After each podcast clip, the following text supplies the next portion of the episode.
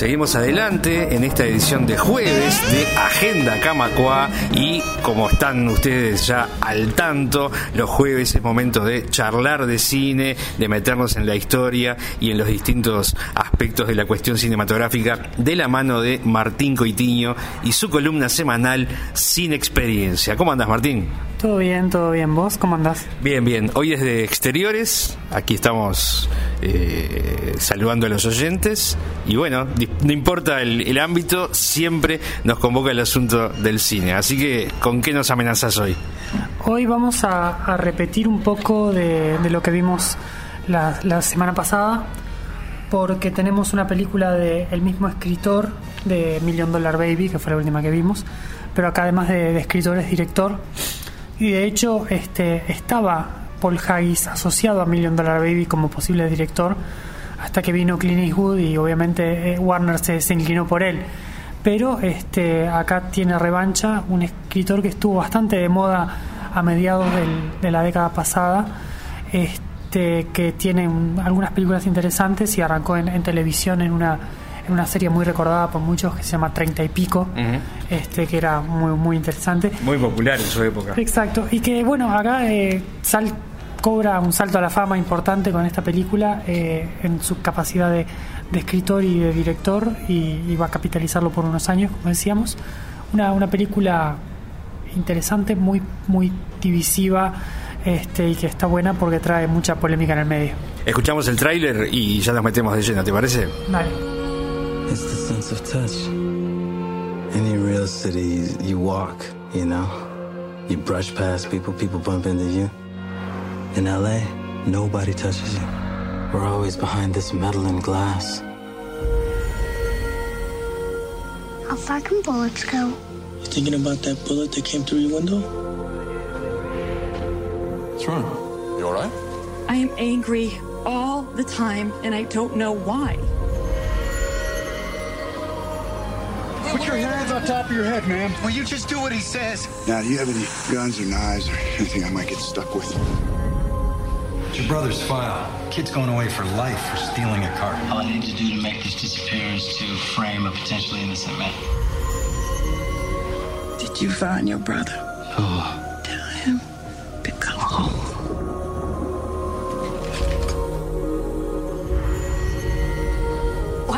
Keep everybody a certain distance, huh? Would you start to feel something and panic? What I need is a husband who will not just stand there. What did you want me to do? Get us both shot? Get out of the car! Give me the keys! I just had a gun pointed in my face. I know this man. Get back!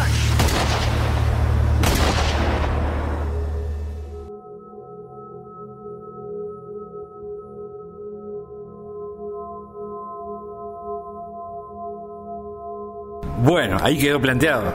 Ahí quedó planteada Crash del año 2005. Eh, hay dos películas de Crash de los últimos 25 años, dos películas que se llaman Crash. Una es de gente que se erotiza con autos y accidentes automovilísticos, así. Amante de los choques. Con James Spader y esta otra. Creo que la de James Spader es mejor que esta, pero bueno. Empezamos con, con una dura apreciación.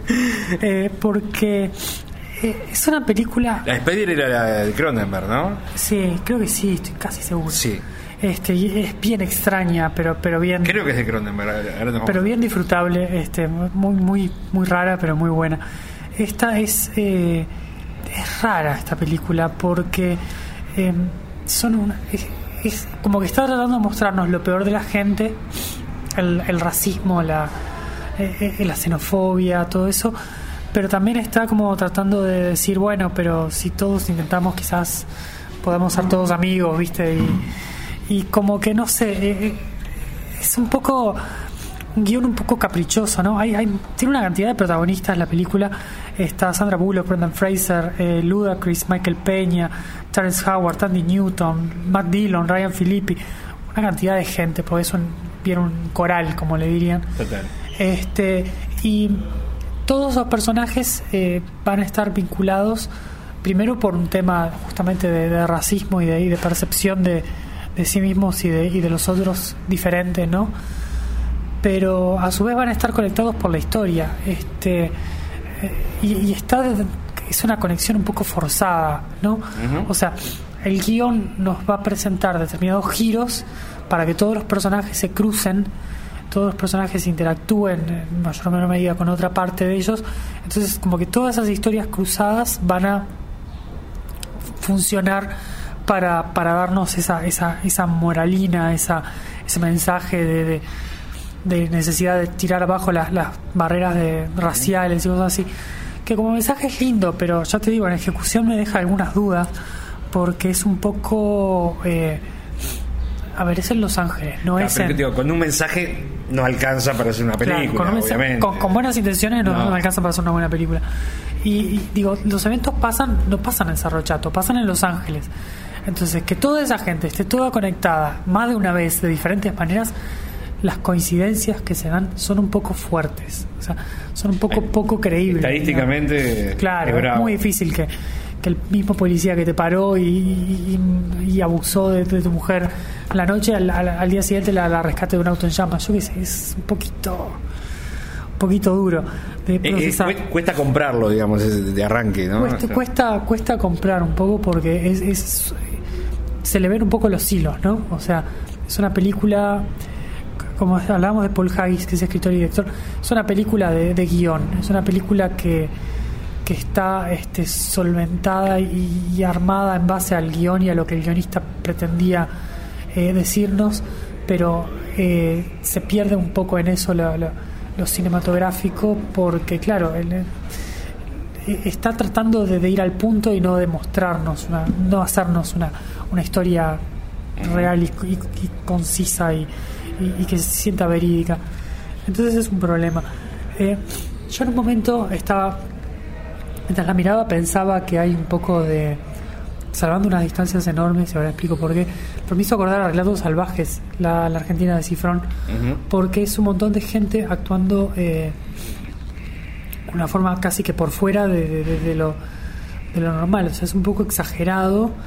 Eh, en el caso del de, del de Cifrón es una búsqueda real de hacer algo, eh, de hacer un hecho narrativo particular, o sea, la gracia es que la gente eh, en, en- en Relatos Salvajes esté sobreactuando, digamos, eh, a la situación. No los actores sobreactuando, sino el personaje, ¿no? este, pero a su vez él no busca eh, mezclarlos eh, en la trama, no, no es eh, entreverar las historias, sino que tienen un eje temático. Acá no, acá tienen la necesidad esa de la conexión, que en definitiva pienso es un poco es uno de los de los fundamentos del nombre de la película, ¿no? Porque es el choque, funciona en varios sentidos, hay choques en la película, hay un choque cultural importante, más de un choque cultural en realidad, y a su vez es- hay un hay un choque metafórico de, de, de- de los, de las personas estas que se van encontrando, ¿no? En diferentes situaciones y que a su vez la historia eh, de ellos se va a medida de que van interactuando con diferente gente se nos va haciendo más clara cuáles son sus sus, sus intenciones, sus puntos de vista, sus motivos para actuar de tal o cual manera.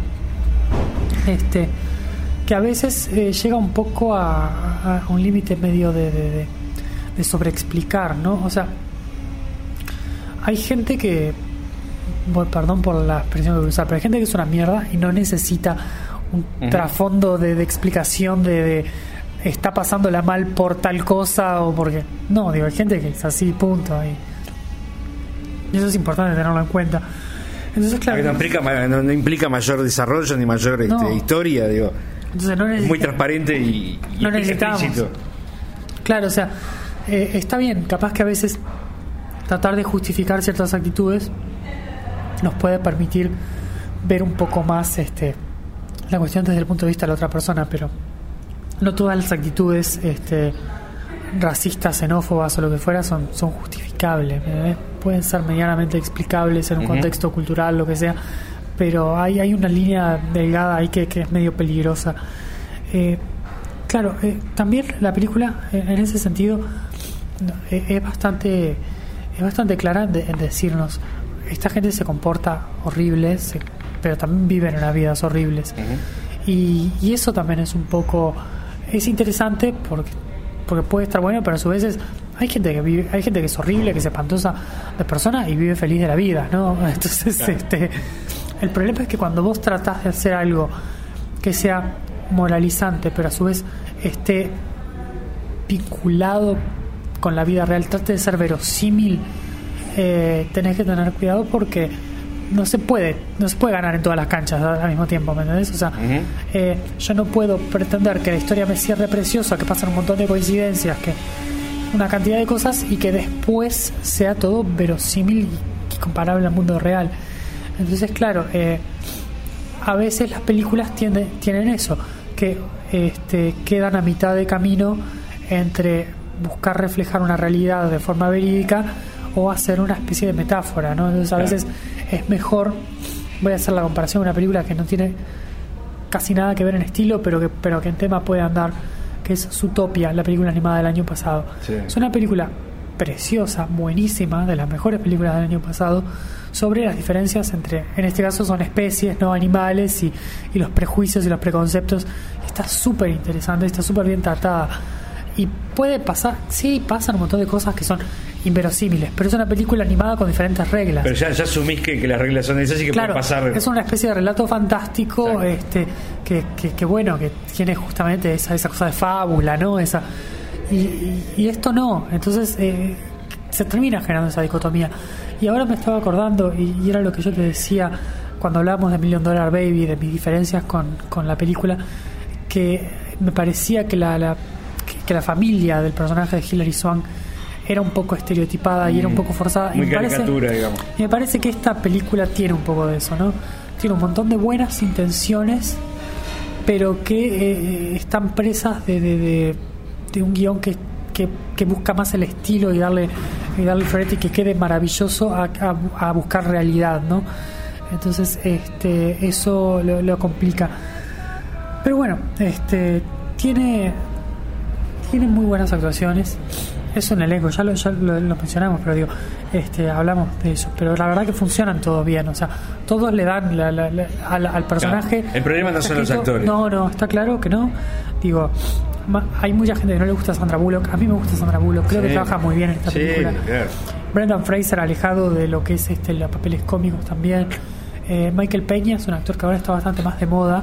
este Y es un actor cómico, pero acá es, hace un trabajo serio y hace un buen trabajo. Terrence Howard, digo, es un tipo con, con, con pasado. lo- Matt Dillon está muy bien. yo- o sea, está bien actuada la película.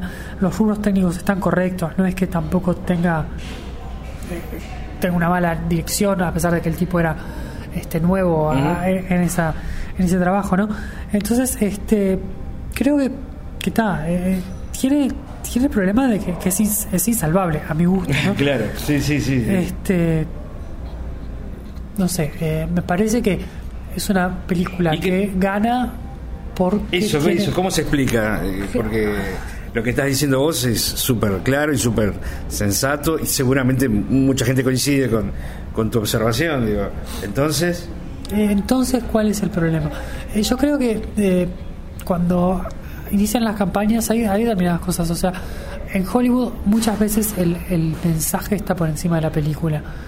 Entonces, si, si hay un mensaje que da para embanderarse, suma y eso tapa ciertos baches de la película, Entonces, digamos. sobre todo cuando hay un acuerdo con lo que el mensaje tiene que ser, ¿no? Este y eso eh, a veces eh, a veces gana la película que se siente importante por lo que por lo que dice más que por sus méritos cinematográficos.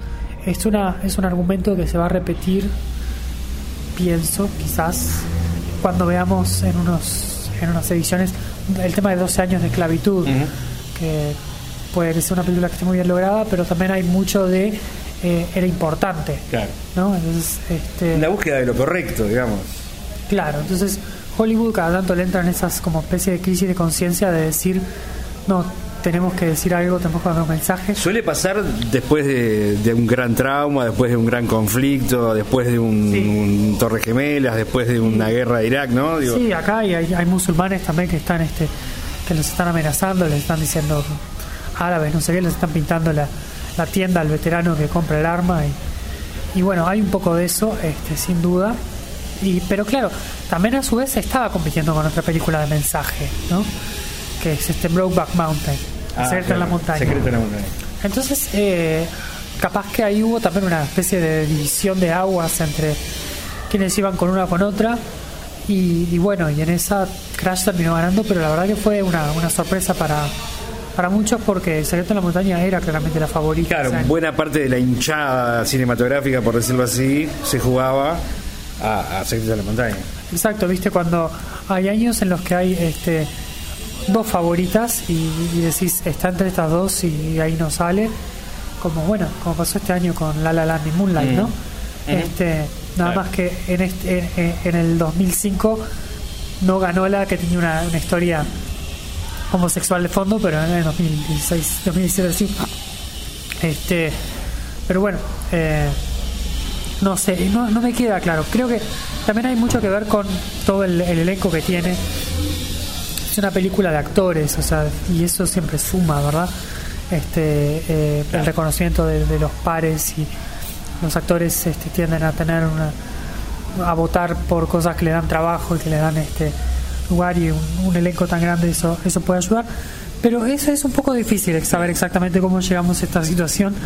Este eh, igual es un año que que no fue quizás no había otras cosas que rompieran tanto los ojos eh, en las nominaciones a mejor película como en años anteriores que ¿Qué- ¿Querés ir a.? quedaba para quedaba para calentarse y, y prender fuego todo no este pero bueno sí teníamos como decíamos en, en películas tenemos Crash que ganó obviamente El secreto en la montaña también estaban Buenas noches y buena suerte esa película en blanco y negro dirigida por George Clooney sobre la época del macartismo Sí. muy interesante muy buena película estaba eh, Capote Mm. con el gran Philip Muy Hoffman. buena. ahora ahora hablamos un poquito más de él porque lo vamos a tener que mencionar.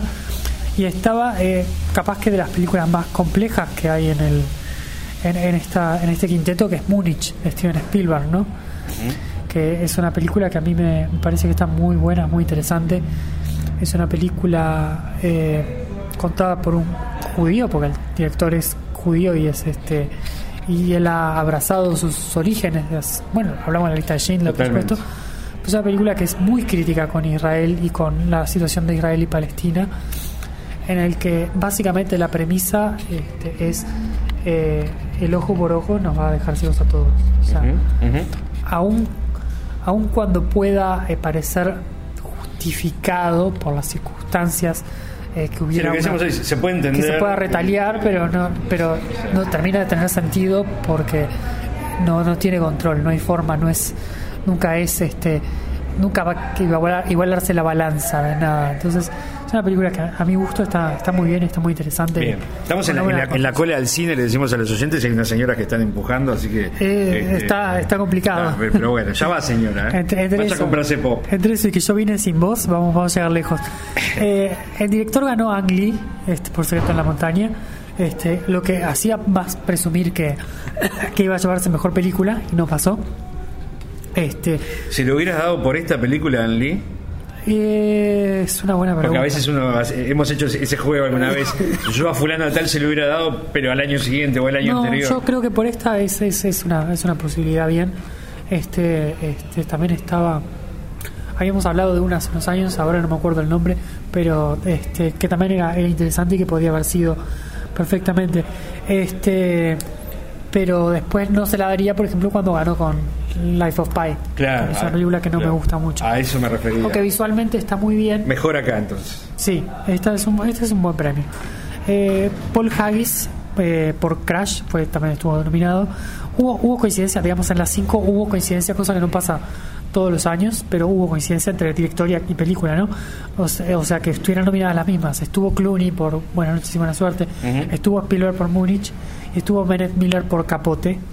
Y por Capote ganó Philip Seymour Hoffman, un gran actor, una gran pérdida para el cine. Totalmente. Este, acá lo que hace es brutal porque copia los manerismos, la voz, la- todo de- de- del personaje real y, y lo hace de una forma increíble. Este, estaba Terence Howard, pero no por Crash, por una que se llamaba Hustle and Flow. Heath Ledger por Brokeback Mountain, por Secreto en la Montaña. Joaquin Phoenix, otro afiliado Bueno, de la casa, por Walk the Line, cuando decía de Johnny Cash, ¿no? Este, Sí, muy bueno, muy Sí, bien. Muy sí, bien. sí. Muy bien, Joaquín. Acá sí, somos, sí. somos amigos de Joaquín. Una gran reconstrucción del personaje, un tipo que actúa muy bien. Creo que está medio loco, pero pero eso lo Bueno, ayuda. ¿quién creo no? que- sí, obvio. Además es, es de esos que creo que lo, eso lo ayuda más a, a como actor. Creo que está muy bien. Y eh, David Strathairn de Good Night and Good Luck, de Buenas noches y buena suerte, que hace de Murrow, este, este periodista que, que va contra esa censura del macartismo. Es una cosa muy interesante de revisar, ¿no? Porque Estados Unidos a veces, justo este año ponele que no tanto, pero a veces nos parece medio progresista en algunas cosas, pero tiene unas épocas oscuras bastante, bastante saladas y eso es, es un gran ejemplo. Reese Witherspoon, este, también por la de Johnny Cash, este, ganó mejor actriz. Está bien. Sí, Está, bien, está, bien. Pero Me permito decir que está sí, bien. Sí, sí, sí. Yo no soy un gran admirador de Reese Witherspoon, pero tiene un- algunas muy buenas actuaciones. Esta, Esta es una esta es una. Eh, Judy Dench, otra afiliada a la casa, este, por Miss Henderson. Ah, sí. Eh, Felicity Huffman por Transamérica, en una época en la que todavía era más necesario visibilizar el tema trans y era más admisible hacerlo con actores que no fueran trans. Ponerle que hoy en día estaría cuestionado porque no se eligió un actor, una actriz. Claro, el casting sería distinto. Claro, pero este en este caso está. Y es una buena actuación, es una mujer que actúa muy bien. Eh, la mujer de William H. Macy, por cierto. Ah, mira. Este, Kira Knightley, por Orgullo y Prejuicio. Este, Keira Knightley es una muy buena actriz y, y la vamos a, a ver en algún momento, creo. Y este, si no me equivoco, esta película es, de, es del mismo director de Atonement, que en Ujú. momento vamos a hablar porque es una gran película. ¿Cómo no? Charlize Theron por North Country es la que faltaba. El actor de reparto Clooney gana por otra película que nada No que ver la de él, claro. de Siriana. Entonces está bueno porque Clooney estuvo nominado como productor de, la peli de una película, director de una película y escritor de una película, pero ganó como actor de otra. Esas cosas de los Oscars. Exacto. Matt Dillon por Crash, Paul Giamatti, que abuel, está Otro un gran actor, Sí. por Cinderella Man con Russell Crowe de boxeo, eh, Jay Gyllenhaal por Secreto en la Montaña y William Hurt, una gran película que se llama Una historia violenta. Ah, sí, claro. Una historia violenta muy interesante, muy buena película, basada en un cómic, una cosa rara, pero muy buena película, este que vale mucho la pena ver y que Vigo Mortensen hace una actuación brutal, brutal. Eh, Rachel Weisz, actriz eh, por una que se llama El jardinero constante, que es una película de Fernando Meireles con la fotografía de César Charlone. Eh, Nuevamente Charlone, el uruguayo, aparece Sí, acá en, en la historia de los Oscars, obviamente. Exacto. Eh, Amy Adams, eh, Catherine Keener por Capote, Francis McDormand por North Country y Michelle Williams, Secreto en la Montaña. Que Michelle Williams, este, después vamos a hablar, por ejemplo, en Manchester junto al mar. Ah, claro. Una muy buena actriz que apareció, muchos la conocimos con Dawson's Creek, la serie juvenil, Exacto. pero que este, ha tenido una carrera muy interesante. Guión original de Crash. Estaba Buenas noches y buena suerte. Estaba Match Point de Woody Allen, un gran guion. Sí. Siriana.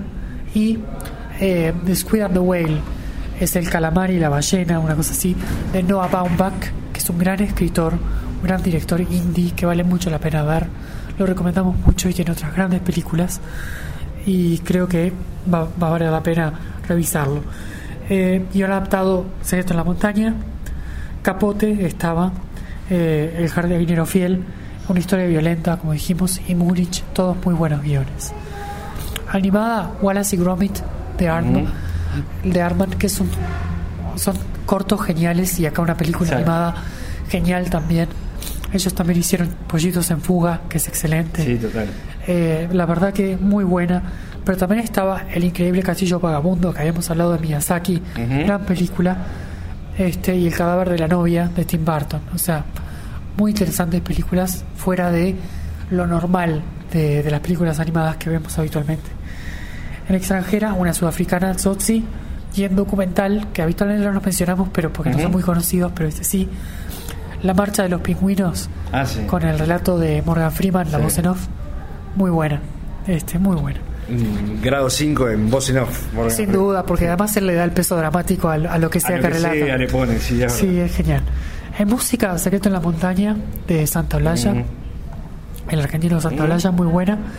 Este, en canción, es gracioso porque eso ganó de una. de Hustle and Flow, una cosa medio de rap o hip hop. Este, que se llama It's Out Out There for a Pimp. Que es de una cosa que se llamaba eh, Three Six Mafia, una cosa así. Y cuando le dan el premio después el presentador dice, bueno, así vamos con los Oscar. 36 Mafia 1, Martin Scorsese 0. ¿Viste? O sea, porque justamente el año pasado había perdido por El Aviador, entonces Exacto. estaban con ese, con ese tema. Esos chistes negros que a veces acompañan, por suerte, ¿no? La, Sí, la ceremonia. por suerte, este después Martin Scorsese ganará oportunamente. En efecto, en efecto de Bueno, oportunamente. Bueno, oportunamente en el sentido de que sí, por fin, vamos a decir eh, por fin. Porque eso también discutiremos. Exactamente, tenés razón. En edición de sonido, eh, mezcla de sonido y efectos visuales, King Kong de Peter Jackson. Claro. Este, que vale la Claro, pena. Peter Jackson que, que siguió, se recuperó ya de la cuestión Sí. del Señor de los Anillos y siguió con King King, Kong. King Kong, que no tuvo mucha repercusión positiva, No. pero fue una película exitosa. La gente no se da cuenta, pero tuvo bastante éxito. Y estaba por efectos, que también estaba Guerra de los Mundos, que tiene muy buenos efectos. Sí. Eh, dirección de arte, fotografía y vestuario fueron para eh, Memoria de una Geisha, que es una adaptación de un libro muy bueno. Sí. Este, la película es más o menos, pero en rubros técnicos está genial. Y finalmente en edición, que siempre es un rubro que está muy atado a mejor película, mejor director, Crash, que Bien. tiene una edición interesante por cómo mezcla todas esas historias medio paralelas que después... Bueno, algo confluyen. tenía que tener, digamos. Sí, sí. Sí, Esa- eso está bien, está en función de ese, de ese guion fragmentado. Bueno, un, un año Ah. i- i- irregular, ¿no? Este, o por lo menos comparado con algunos de los Irregular. recientes que hemos comentado. Irregular, creo que de las mejores películas de, de las que había en el año, una historia violenta, Múnich, incluso Wallace y Gromit, son de, de las más interesantes. Esa vale la pena ir a buscarlas de vuelta. Sí, por, pero digo, noches y buena suerte está bien, está muy bien. Sale esto en la montaña, todo el Eh. mundo la ha visto y es un hito. Este, yo qué sé, hay cosas interesantes, quizás no puntos tan altos como otros años, pero hay cosas para ver. Bien, bien, bien, bien. Bueno, como siempre, Martín, eh, un gustazo. Y no se mueve la cola. cosa- Hay que empezar a empujar. Este.